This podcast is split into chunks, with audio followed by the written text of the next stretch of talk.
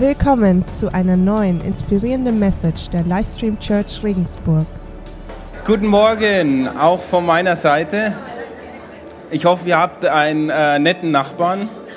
Äh, wenn nicht, könnt ihr jetzt auch keinen Platz mehr wechseln. Ihr, ähm, wenn schon, könnt ihr nachher im Foyer noch weiter euch unterhalten. Schön, dass ihr hier seid. Möchte auch von meiner Seite herzlich willkommen heißen. Und ich habe eine Frage an euch. Kennt ihr den Moment, wo ihr Dinge tut, die ihr eigentlich nicht tun würdet, um ein höheres Ziel zu verfolgen? Wisst ihr, was ich meine? So, alle Studenten haben es jetzt hinter sich, ja. Du gehst bei 35 Grad in die Bib, macht keiner freiwillig, zum Spaß so. Äh, aber dein höheres Ziel ist diese Prüfung irgendwann in zwei Wochen und deswegen machst du das halt, ja. Oder etwas äh, Sommerferien nah. Du als Vater bist mit deinem Sohn im Freibad und sagst, so Junge, jetzt zeige ich dir mal was, ja. Und dann gehst du voller Selbstvertrauen diese Leiter hoch zum 10-Meter-Turm, stehst da oben und denkst dir, oh, ist doch ein bisschen bisschen hoch, ja. Vielleicht hätte es der Fünfer auch getan. Aber du tust was, was du eigentlich nie tun würdest, um ein höheres Ziel zu verfolgen, ja. Runtergehen ist schlimmer als runterspringen, Leute. Glaubt mir das. Es ist nix, ja. Und so gibt es auch viele Dinge, die wir tun, um ein höheres Ziel zu verfolgen. Und es sind oftmals Dinge, wo wir sagen, hm, ohne dieses Ziel würde ich das nicht tun. Niemals. Und im Glauben beziehungsweise in der Nachfolge von Jesus habe ich entdeckt, dass es da auch so ein, ich sag mal, ähnliches Prinzip gibt. Ich möchte es nicht zu weit äh, überdehnen, diesen Vergleich, ja. Aber Jesus hat für, für dieses Prinzip sehr, sehr klare Worte und über die stolper ich immer wieder und ich habe festgestellt, dass sich mein Glaube oftmals sehr stark um mich selbst dreht. Ja? Um Benefits, die ich haben will von dem, was da in der Bibel steht. Und dann ist die Frage, vielleicht kennt sie auch, wie viel muss ich minimal aufwenden, um maximalen Erfolg zu bekommen? Nicht im Job, nicht in der Schule, sondern in meinem Glaubensleben. Ja? Wie viel muss ich minimal glauben? Wie viel muss ich minimal diese Worte von Jesus beachten, um maximal noch Gottes Segnung für mein Leben zu bekommen? Und ich lese diese, diese Versprechungen, diese Zusagen von Jesus, die wunderbar sind, die wir besingen und die stimmen, Amen, und will das für mein Leben. Und dann lese ich aber auch Bibelstellen, über die ich drüber stolper, wo ich mir denke, so, hm, das ist aber unbequem, wenn ich das so lese. Und es sind keine Stellen, die, dem, die den Versprechungen und den Segnungen und den Benefits, sage ich jetzt mal, widersprechen, sondern irgendwo ergänzen, aber eben, ah, wo man sagt so, mh, hm, irgendwas in mir. Mh. Hm. Okay, ich habe es euch beschrieben, Kostprobe gefällig. Kostprobe gefällig. Äh, Im Matthäus Evangelium 7, Vers 13 und 14, da heißt geht hinein durch die enge Pforte. Denn weit ist die Pforte und breit der Weg, der zum Verderben führt, und viele, die auf ihm hineingehen. Denn eng ist die Pforte und schmal der Weg, der zum Leben führt, und wenige, die ihn finden. Hm. Schmaler Weg, enge Pforte, klingt nicht so, so, so, ja, juhu, mach mal, geh mal, den Weg gehen wir auf jeden Fall. Ähm, und, und da an solchen Versen stelle ich immer wieder fest, hm, irgendwas in mir sagt da, nee, ja. Darf Glaube was kosten? Hast du dich schon mal die Frage gestellt, darf mein Glauben mir was kosten? Jesus hat doch, es hat mich doch gerettet. Jesus ist doch für mich gestorben. Jesus hat alles bezahlt. Warum sagt Jesus dann auf anderer Seite, der Glaube kann mir was kosten. Die Nachfolge von Jesus Christus kann mir was kosten. Wie passt das zusammen? Und wenn du jetzt hier bist und sagst, hm, Jesus Nachfolge, habe ich die beiden Worte noch nie in einem Kontext gehört, ähm, ja, dann frage ich dich auch, welches Bild hast du von Jesus? Was glaubst du, was es bedeutet, Jesus, an Jesus zu glauben, Jesus nachzufolgen? Und was sagt Jesus selbst eigentlich über diese, diese zwei Worte? Und die sagt er nicht wenig oft, er sagt, folge mir nach. Oder es sind in dem Fall drei Worte. Ja? Folge mir nach, Nachfolge. Und ich finde es sehr wertvoll, trotzdem sich mit diesen Bibelstellen auseinanderzusetzen. Und das möchte ich heute Morgen genau tun. Um die Überschrift über dem Ganzen könntest du titulieren mit äh, Nachfolge statt Spätfolgen. Also Nachfolgen statt Spätfolgen. Spätfolgen sind Dinge von Handlungen, die ich jetzt tue, aber die kommen erst viel später. Ja? Ähm, da geht der Vergleich mit dem 10-Meter-Turm nicht mehr. Du springst und ziemlich schnell danach tut's weh. Okay, also das ist keine Spätfolge, das ist eine direkte Folge. Ähm, Nachfolgen statt Spätfolgen. Und ich habe mir die Frage gestellt, warum sagt Jesus sowas? Warum sagt Jesus solche Worte? Und die äh, Verse, die wir uns heute anschauen wollen, die die sind noch ein bisschen anders, aber unterstützen den, den Vers von Matthäus hier gerade. Warum sagt Jesus solche Worte? Und mir sind einige Gedanken gekommen und ich denke, dass da auch ein paar Gründe dabei sind. Und ich glaube, ein Grund ist, warum Jesus klare Worte über die Nachfolge spricht, über diese enge Pforte. Er sagt, schau, der Weg ist schmal, die Pforte ist eng, es sind wenige, die ihn finden. Jesus sagt solche Worte, damit du weißt, damit ich weiß, auf was wir uns einlassen. Bei Jesus gibt es kein Kleingedrucktes. Ja? Bei Jesus gibt es kein Kleingedrucktes. Da ist nichts, was er nicht dir vorher sagt. Du kannst die Bibel aufschlagen, lest die Evangelien und da steht alles, was Jesus über Nachfolge, über das Leben mit ihm, über seine Erlösung zu sagen hat. Es gibt kein Kleingedrucktes bei Jesus. Es gibt vielleicht in Kirchen oder in unseren Interpretationen von Jesu Worten Kleingedrucktes. Ja, wenn wir Dinge weglassen oder Dinge nicht so gern lesen, dann könnte die Frage aufkommen, oh, hätte ich das vorher gewusst, dann weiß ich auch nicht. Ja, aber Jesus lässt sowas gar nicht aufkommen und er macht sich damit auch überhaupt nicht beliebt bei seinen damaligen Zuhörern und ich habe den Eindruck, er macht sich auch nicht beliebt bei uns heute, wenn er solche Worte sagt. Und deswegen sind wir auch äh, dazu verleitet, diese Verse etwas auszuklammern. Und ich stelle mich der Herausforderung und möchte das nicht tun, denn Jesus warnt diejenigen, die hier vorne stehen und etwas sagen, ausdrücklich davor, nichts wegzulassen. Das sind auch so eine unbequeme Stelle, ja. Ein zweiter Grund, warum Jesus unbequeme Dinge sagt, die aber der Wahrheit entsprechen, ist ein ganz einfacher, weil er uns liebt. Jesus liebt uns und er möchte uns erretten. Er möchte alles und hat alles dafür gegeben, dass wir ihm nachfolgen können. Und deswegen legt er die Karten auf den Tisch und sagt, wenn du mir nachfolgen willst, schaut es so und so aus. Ich habe alles für dich getan. Und der ein oder andere möchte vielleicht keine unbequemen Dinge hören, aber ich sage sie dir, weil ich dich liebe. Weil ich weiß, wenn du das tust, dann bekommst du das, was ich für dich will, nämlich Erlösung und Errettung. Und das ist, das ist gigantisch. Ähm, Jesus geht diesen Weg auf diese Welt und stirbt für uns und gibt alles, was er geben konnte. Und den Vers, den wir gleich lesen wollen, da beschreibt Jesus, dass Nachfolge heißt, genauso zu handeln, wie Jesus auch auf dieser Welt gehandelt hat. Lesen wir mal rein im Markus Evangelium. Markus Kapitel 8, die Verse 34 bis 38. Ich lese jetzt einfach mal vor. Und ihr müsst wissen, es ist eingebaut in einen Kontext. Jesus spricht zum ersten Mal vor seinen Jüngern über seine Leiden.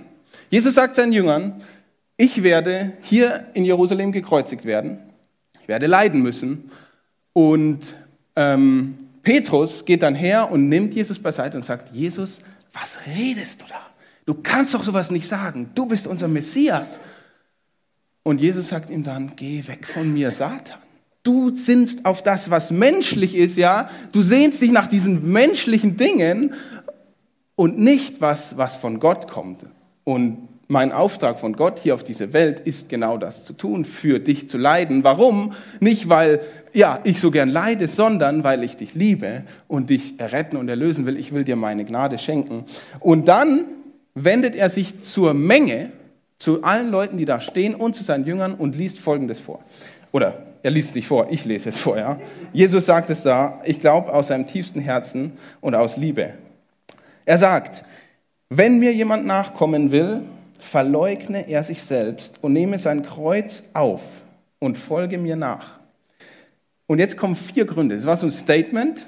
Und jetzt kommen vier Gründe, warum man das so tun sollte. Denn wer sein Leben retten will, wird es verlieren. Wer aber sein Leben verliert, um meinetwillen und des Evangeliums willen, der wird es retten. Denn, zweiter Grund, was nützt es einem Menschen, die ganze Welt zu gewinnen und sein Leben einzubüßen?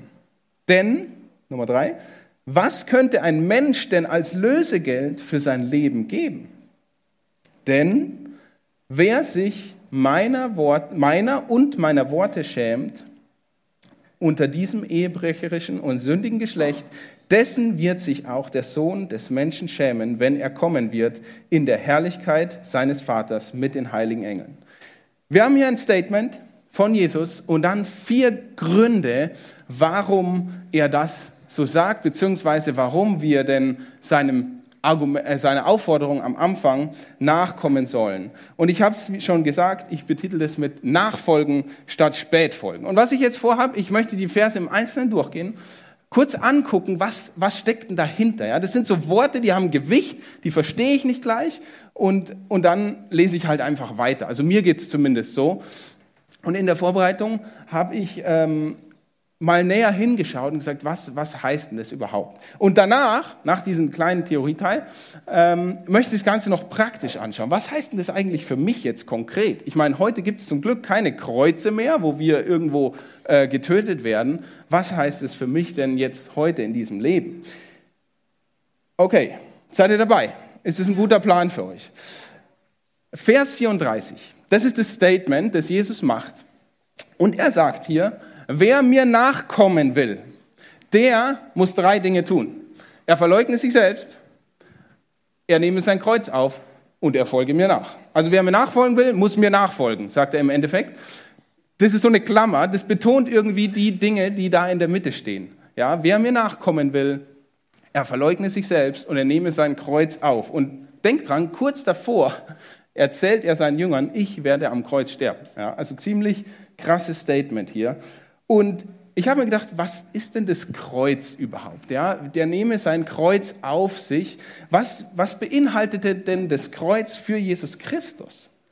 Naja, das Kreuz für Jesus Christus war in allererster Linie mal ein gesellschaftlicher und politischer Widerstand. Ja, es war eigentlich seine Verurteilung. Das Kreuz war kein, also kein Mob irgendwie, keine wütende Menge, die Jesus irgendwie äh, loswerden wollten, sondern das Kreuz war ein offizielles römisches Hinrichtungsmittel, Bestrafungsmittel, das Jesus erleiden musste. Also das Kreuz war für Jesus zum einen ein, ein gesetzlicher und öffentlicher gesellschaftlicher Widerstand gegen ihn als Person. Das Kreuz war aber auch eine derartige Bloßstellung. Ja? Er hing dort fast nackt am Kreuz, wurde verspottet, wurde angespuckt. Es ist Bloßstellung im höchsten Grad. Zudem, ich glaube, wir können uns das gar nicht vorstellen, waren es enorme Leiden, körperliche Leiden, die Jesus da durchgemacht hat, die dann am Ende auch zu seinem Tod geführt haben. Das war so das Kreuz, äh, das Jesus erlebt hat. Und Jesus sagt hier, wer mir nachkommen will, der nehme sein Kreuz auf. Das heißt, wenn wir sagen, indem wir unser Kreuz auf uns nehmen, sind wir bereit, irgendwie diese Ablehnung, diese Bloßstellung, wenn es sein muss, sogar Leiden und Tod auf uns zu nehmen, weil wir Jesus nachfolgen. Ist, ist ein krasses Statement. Also ich sage nicht, dass ich da äh, eine einfache Zeit damit habe. Ich sage nur, Jesus sagt es auch. Und dann, ja, das, das Interessante ist, davor müssen wir, um das zu tun, müssen wir uns selbst verleugnen. Und genau da ist der Punkt, den ich gerade angesprochen habe. Wir selbst sagen eigentlich Nein. Wir sagen Nein zu äh, Bloßstellung. Wir sagen Nein zu Widerstand. Wir sagen Nein zu Leiden. Wir sagen Nein zu Tod. Äh, weil, nein, ich will das nicht. Hallo? Wer von uns will das? Ähm, und ich sage Nein zu mir selbst. Wer sagt dann also Nein? Das Ich, das Nein sagt, ist ein neues Ich. Das ist ein Ich, das aus Jesus Christus geboren ist, das erlöst ist durch seinen Tod. Und dieses Ich sagt, nein, ich will gerettet werden und deswegen folge ich Jesus nach, koste es, was wolle, weil ich habe begriffen, wer Jesus wirklich ist. Wir kommen gleich noch darauf. Nämlich im nächsten Vers. Da sagt Jesus diese erste Begründung. Halt, wir können auf der Folie bleiben, danke. Denn, hier kommt das erste Denn, denn wer sein Leben retten will, wird es verlieren. Wer aber sein Leben verliert um meinetwillen und um des Evangeliums willen, der wird es retten. Jesus sagt hier also, wir können mal auf die nächste Folie klicken, retten führt zu verlieren, also wer sein Leben retten will, wird es verlieren. Und dann sagt er aber, wer sein Leben verliert, um meinetwillen und um des Evangeliums willen, wird sein Leben retten. Also retten führt zu verlieren, verlieren führt zu retten. Was ist jetzt mit diesem ersten Retten gemeint? Wer sein Leben retten will. Damit ist gemeint dieses Ich, das sagt Nein zu all den Dingen, die Jesus am Kreuz erlebt hat und zu denen Jesus auch sagt, nehme dein Kreuz auf dich. Dieses Ich sagt, nein, ich will mich davor retten. Ich will mein Leben retten. Und was will denn, mit, mit was wollen wir unser Leben denn retten? Was will denn dieses Ich, sage ich jetzt mal? Naja, eigentlich so ziemlich das Gegenteil. Ja? Wir wollen statt gesellschaftlichen Widerstand, wollen wir Annahme haben. Statt Bloßstellung würde ich eher sagen, Ehre und Anerkennung. Das ist das Retten, wie wir unser Leben retten wollen. Statt einem Leiden wollen wir doch Wohlergehen und statt dem Tod ist uns nichts lieber als Sicherheit. Sicherheit. Und Jesus sagt komischerweise, wer auf diese Weise, auf dieser Welt sein Leben retten will, der wird es verlieren. Und dieses Verlieren, das ist ein ewiges Verlieren. Und dann sagt Jesus, wer aber sein Leben wirklich retten will. Jesus sagt nicht, ach, dein Leben muss nicht gerettet werden. Jesus sagt, dein Leben muss unbedingt gerettet werden, ja? Und dein Ansatz ist richtig, du willst dein Leben retten, aber die Art und Weise, die geht anders. Wenn du dein Leben wirklich retten willst, nämlich ewig retten willst, dann musst du es auf dieser Welt verlieren. Paradox, oder? Ganz paradox. Aber es ist wie so oft in der Bibel, ja, wer gibt, der wird eben ernten. Das ist genau andersrum, ähm, wie wir uns das immer vorstellen. Wenn ich, wenn ich weggebe, dann habe ich nichts mehr, also habe ich ja weniger. Nee, wenn ich weggebe, dann kriege ich mehr. Ein Paradox, das sich hier genauso wiederfindet. Wer retten will mit den Dingen dieser Welt, wird alles verlieren. Wer aber verliert die Dinge dieser Welt, um meinetwillen und des Evangeliums willen, sagt Jesus, der wird sein Leben retten. Und dieser Einschub um meinetwillen und des Evangeliums willen ist ganz, ganz wichtig. Ich glaube nicht, dass Jesus hier von Leiden, von Bloßstellung und anderen Dingen spricht, die dir Leute einfach so antun. Ich glaube, dass dieser Einschub um meinetwillen und um des Evangeliums willen sehr, sehr wichtig ist. Ich kann nicht sagen, oh, du hast ein Leiden in deinem Leben, oh, dann ist es wohl das Kreuz Jesu, das du tragen musst. Das tut mir leid für dich. Da wäre ich sehr, sehr, sehr vorsichtig, das in diese Richtung zu argumentieren, denn Jesus sagt hier um meinetwillen und des Evangeliums willen. Das heißt, wenn du hier bist heute und sagst, du äh, hast eben Mobbing am Arbeitsplatz, in, im Studium oder du leidest unter einer Krankheit oder du ja, hast irgendwelche Weise den Tod in deinem Leben und, und solche Dinge. Und es ist nicht, weil du eben an Jesus glaubst und deswegen erfährst du das alles, ja? Oder weil du, weißt was ich, äh, dich nach den Geboten Gottes hältst und deswegen steht es im direkten Zusammenhang mit deiner Nachfolge von Jesus dann bin ich der Erste, der sagt, sehr vorsichtig, das als Kreuz Jesu äh, zu interpretieren. Okay, das nur als Einschub. Das meine ich damit nicht, denn Jesus sagt, um meinetwillen und um des Evangeliums willen. Sehr wichtig. So, wir sehen hier eben hier den ganz, ganz wichtigen Grund, warum oder in welcher Art und Weise, was verlieren heißt, nämlich um Jesu willen. Weil ich das Evangelium liebe, weil ich die gute Botschaft liebe, dass Jesus mich errettet, deswegen bin ich bereit, alles für diese Botschaft zu geben. Das ist der Kontext, in dem wir uns bewegen. Weil ich weiß, dass Jesus alles für mich gegeben hat, bin ich bereit, alles, was mir teuer und lieb auf dieser Welt ist, aufzugeben, wenn es denn sein muss, um Jesus nachzufolgen. Das sind die Worte, die Jesus hier eigentlich kurz zusammengefasst sagt. Weil ich diese Botschaft vom Kreuz, dass Jesus mich bedingungslos annimmt und mir Gnade, Gnade schenkt, liebe, deswegen halte ich fest daran, komme was wolle. Auch wenn es Gegenwind gibt, auch wenn es politische oder gesellschaftliche Widerstände gibt, auch wenn daraus vielleicht Bloßstellung entsteht, auch wenn daraus vielleicht körperliche Leiden, hier in Europa noch nicht, in anderen Teilen der Welt sehr wohl entsteht. Krasse Aussage von Jesus. Und dann kommt der zweite Grund, den Jesus hier bringt, das zweite Argument, denn er stellt eine Frage. Was nützt es einem Menschen, die ganze Welt zu gewinnen und sein Leben einzubüßen? Also was nützt es dir, wenn du die ganze Welt gewinnst und dein Leben am Ende dafür draufgeht? Es ist eine rhetorische Frage und auf eine rhetorische Frage kann ich eigentlich nur ein Statement als Antwort geben. Und dieses Statement würde eigentlich so lauten, es nützt nichts, die ganze Welt mit ihrem Geld, mit ihrer Annahme, mit der Ehre, mit dem Wohlergehen, mit ihrer Sicherheit zu gewinnen. Es nützt nichts, wenn ich dafür dann mein Leben verliere. Und den ersten Teil, ähm, das, das unterstützt so den ersten Teil von diesem, wer sein Leben retten will, wird es verlieren. Wir retten, wir versuchen unser Leben zu retten und Jesus sagt aber, es nützt nichts, diese Versuche zu unternehmen. Und dann stellt er noch eine Frage, denn was könnte ein Mensch als Lösegeld für sein Leben geben? Also einmal sagt er, es nützt nichts, alles zu besitzen. Und selbst wenn du alles besitzt, was von diesem Besitz? Auch ideelle Sachen, auch, auch, auch, also nicht nur materielles. Was könntest du dafür denn geben, um dein Leben irgendwie zu retten? Was könntest du als, und die Antwort ist wieder nichts.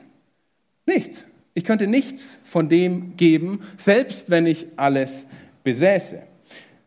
Und dann geht Jesus noch einen Schritt weiter und rundet das Ganze ab mit seinem vierten Denn. Denn wer sich meiner und meiner Worte schämt, hier haben wir die Aussage wieder, meiner und meiner Worte, also meinetwillen und des Evangeliums willen, meiner und meiner Worte schämt. Also die Betonung ist wirklich darauf, wer sich meiner und meiner Worte schämt unter diesem ehebrecherischen und sündigen Geschlecht, dessen wird sich auch der Sohn des Menschen schämen, wenn er kommen wird in der Herrlichkeit seines Vaters mit den heiligen Engeln.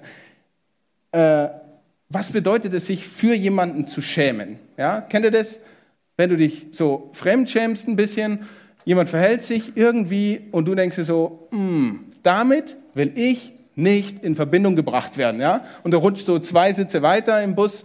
Äh, und Jesus sagt, wer sich schämt, um meinetwillen oder meiner Worte willen, und vor wem schämt? Vor dieser Generation, die im Widerspruch zu Jesus selbst lebt. Also wenn ich lieber Anerkennung habe von den Feinden Jesus als Anerkennung von Jesus will, dann sagt Jesus, dann muss ich mich leider auch von dir schämen. Wenn ich wiederkomme. Ja, also wenn wir lieber in dieser Welt Anerkennung haben, statt vor Jesus oder von Jesus diese Bestätigung zu, zu bekommen, sage ich jetzt einfach mal, ähm, dann hat es, hat es Folgen, weitreichende Folgen. Und, und das klingt nicht, nicht bequem. Ja? Ich möchte Jesu Argumentation jetzt nochmal zusammenfassen. Und zwar rückwärts, also von diesem Statement angefangen bis ganz nach oben, in meinen eigenen Worten. Hört mir zu. Ich hoffe, ihr seid dabei. Und dann wird es praktisch. So, erstens, wenn wir die Anerkennung und Annahme von Sündern und Ehebrechern mehr wollen als die Freundschaft und auch Bestätigung durch Jesus, führt das zu einer endgültigen Ablehnung durch Jesus selbst und unser Leben wird am Ende vernichtet werden. Deshalb, weil das so ist, kann nichts auf dieser Welt außer das Blut Jesu Christi uns loskaufen, um unser Leben zu retten. Und weil nichts uns loskaufen kann, deswegen nützt es auch nichts, die ganze Welt zu besitzen. mit all ihrer Anerkennung, Ehre, Geld und Sicherheit oder was du auch sonst noch möchtest. Und deswegen führen auch alle Bemühungen auf dieser Welt durch diese Dinge, materiell eben wie ideell, dieser alle eben deswegen versuchen, führen alle Bemühungen in dieser Welt, unser Leben zu retten, eben dazu, dass wir es verlieren. Wenn wir aber das Kreuz auf uns nehmen, worin eben gesellschaftlicher Widerstand, Bloßstellung, Leiden oder sogar der Tod liegen kann, weil wir Jesus lieben, dann ist unser Leben für immer gerettet. Und deshalb, weil wir unser Leben für immer retten wollen, dieser Grundinstinkt liegt in uns, deshalb nehmen wir auch unser Kreuz auf uns und verleugnen uns selbst, unser altes Ich und folgen in unserem neuen Ich, Jesus Christus, nach, weil wir ihn lieben, koste es, was es wolle. So würde ich diese Verse von Jesus zusammenfassen. Ich hoffe, ihr könnt da mitgehen. Ähm, ja, äh, schaut euch das nochmal zu Hause an. Und damit ist auch irgendwo der, der Vers, den ich eingangs erwähnt habe, mit dieser engen und weiten Pforte ein Stück weit erklärt. Denn dieses Selbstverleugnen, das kommt mir irgendwie sehr ähnlich vor mit diesem und wenige finden den schmalen Weg. Weil wenige wollen sich selbst verleugnen hier in dieser Welt, richtig? Also Worte von Jesus, mm, die wahr sind, die uns wahrscheinlich an einem sehr, sehr wunden Punkt treffen, also mich zumindest, aber die sehr entscheidend auch sind.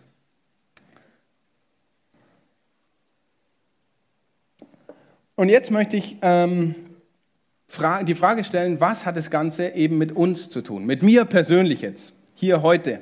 Und dazu habe ich ein paar Fragen mitgebracht, die wir uns selbst stellen können.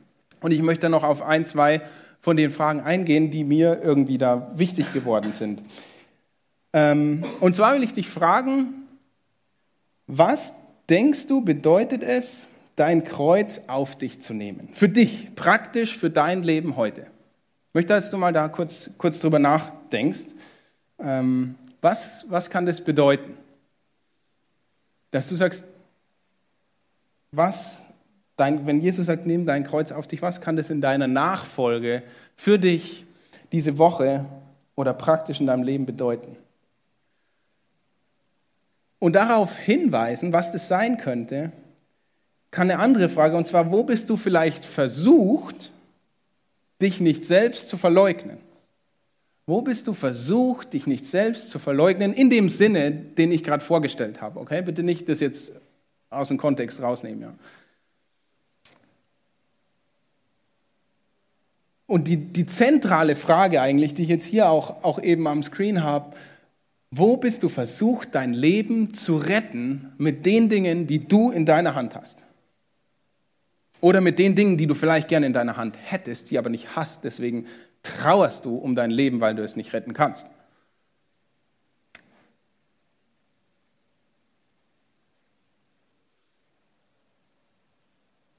Und in welchen Situationen neigst du dazu, dich zu schämen um Jesu willen oder seiner Worte willen?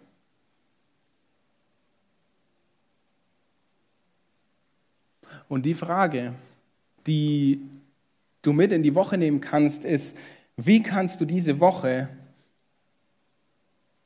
treuer werden, Jesus nachzufolgen?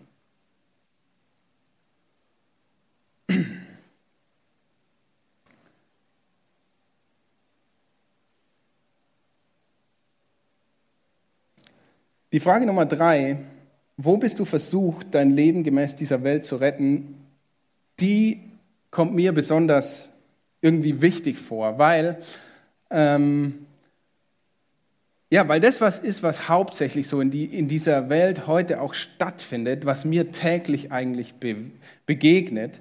Ähm, und zwar kann das praktisch darin geschehen, wenn ich mich dazu entscheide, lieber nach den Maßstäben dieser Welt zu leben und den Annehmlichkeiten dieser Welt nachzufolgen, statt eben Gottes Weisungen nachzufolgen. Und dadurch, was mache ich denn dadurch? Dadurch sage ich, ich rette mein Leben Ja, ich, ich gönne mir mein, was in meinem Leben hier und jetzt. Ich möchte vielleicht nicht ähm, auf meinen Wutausbruch verzichten, weil das ist wirklich mein Ventil, da kriege ich wirklich Dampf ab. Äh, und ich denke, dass das der Schlüssel ist für ach, ein äh, gerettetes Leben, für ein besseres Leben, wenn ich, wenn ich da wirklich mal Dampf ablassen kann. Versteht ihr, was ich meine? Statt zu, danach zu handeln, wenn Jesus sagt, okay, wir sollen schauen, dass wir in unserem Zorn nicht sündigen. Okay? Seht ihr? Das ist so ein, eine Lebensweise, die, die wäre in der Welt total akzeptiert. So, ja klar, jeder muss mal Dampf ablassen, okay? Ähm, und auf der anderen Seite eine Art und Weise, wie Jesus es lehrt und, und er dann sagt, hm, für was entscheidest du dich und wie willst du dein Leben hier gestalten? Und dazu müssen wir uns selbst verleugnen, weil er ist ein Ich in mir, das sagt, mm -mm, ich muss jetzt. Und dieses Ich muss ich verleugnen und das ist nicht schön. Ein anderer großer Bereich, und darauf möchte ich noch eingehen, weil ist mir sehr wichtig, in dieser heutigen Zeit in der wir oder in der uns es schwerfällt, uns selbst zu verleugnen, ist sexuelle Reinheit. Sexuelle Reinheit, ein großer Bereich, der in dieser Welt als Freiheit propagiert wird, der in dieser Welt als Selbstverständnis, also nicht die Reinheit, sondern die Unreinheit, als, als Freiheit propagiert wird, freier Sex für alle. Und Jesus und die Bibel sagt genau das Gegenteil. Und da müssen wir uns entscheiden. Ja?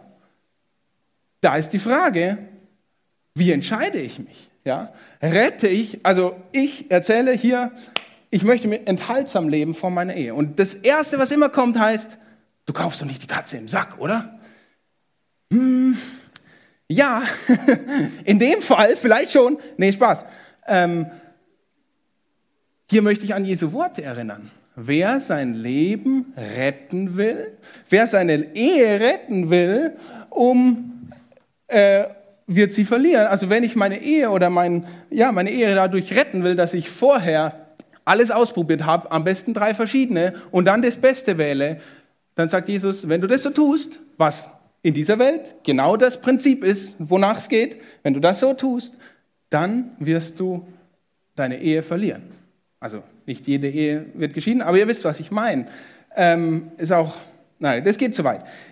Googelt da mal Studien, googelt da mal Studien. Ich kann jetzt keine Studie zitieren, aber ich sage nur so viel, es gibt sehr viele Studien dazu, dass mit steigenden Sexualpartnern in deiner Vorgeschichte steigt die Scheidungsrate um ein Vielfaches. Das nur am Rand. Aber seht ihr den Konflikt, in dem wir sind und seht ihr dieses sich selbst verleugnen?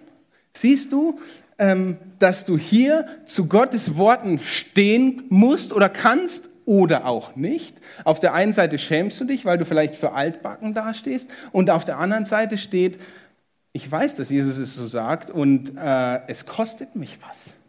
Es kostet mich plötzlich was. Darf Glaube was kosten?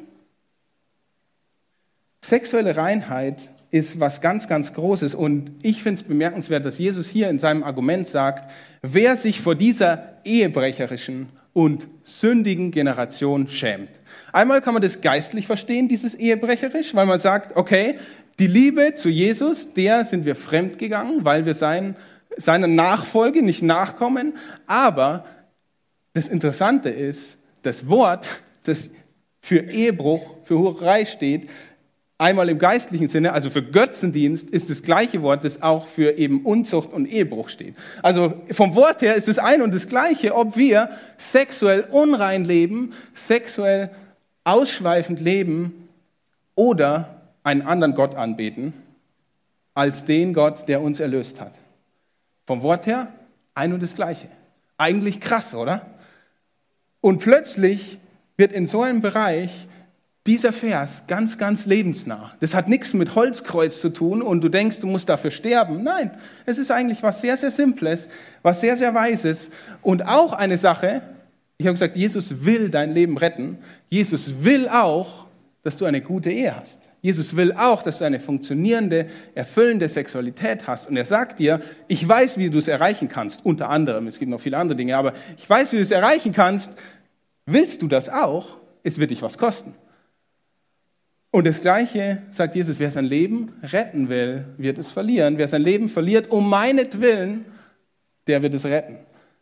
Und so denke ich, gibt es noch einige andere praktische Anwendungen, wo wir sehen, ähm, Glaube kann was kosten, aber Jesus will nicht eine leidende Kirche, Jesus will nicht eine, eine zerbrochene Kirche, sondern er sagt, wenn du dich mal die Nachfolge was kosten lässt, glaube mir, die Segnungen, von denen ich rede die ganze Zeit, die liegen genau darin.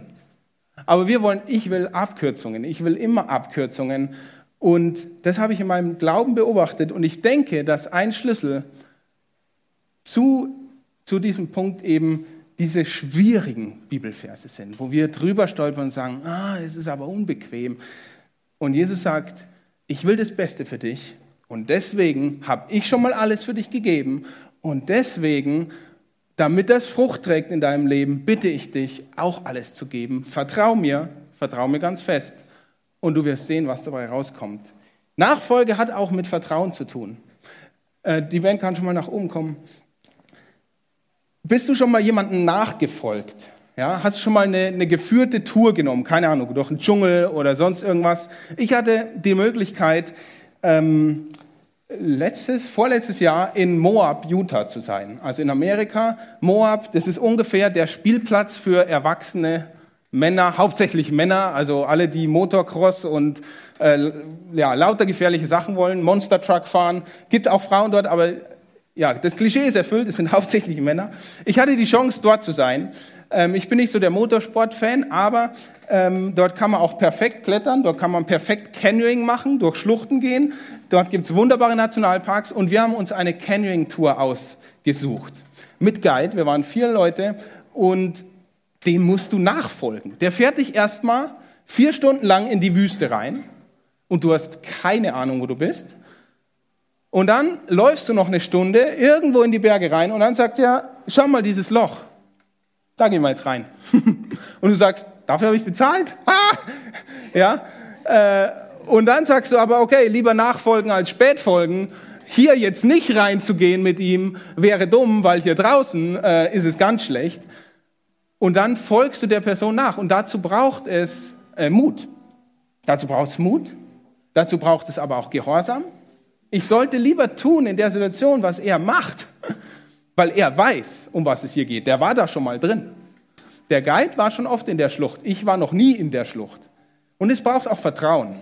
Weißt du, du liest dir so die Tourbeschreibung online durch, du besprichst es vorher mit dem und du hast keine Ahnung, was auf dich zukommt. Keine Ahnung. Und du vertraust dem einfach, dem, was der da schreibt, dem, was der da erzählt und sagst, ja, das schaffst du schon. Äh, und dann gehst du da rein. Und was wir erlebt haben, es war phänomenal. Ich habe noch nie in meinem Leben so eine Felsformation, so eine Natur, so eine Schönheit äh, gesehen wie in dieser Schlucht. Und es war absolut genial. Aber Nachfolge kostet was. Es kostet Vertrauen, es kostet Gehorsam. Aber du wirst dein Leben dadurch nicht verlieren. Du wirst dein Leben durch die Nachfolge von Jesus gewinnen. Jetzt und ewig.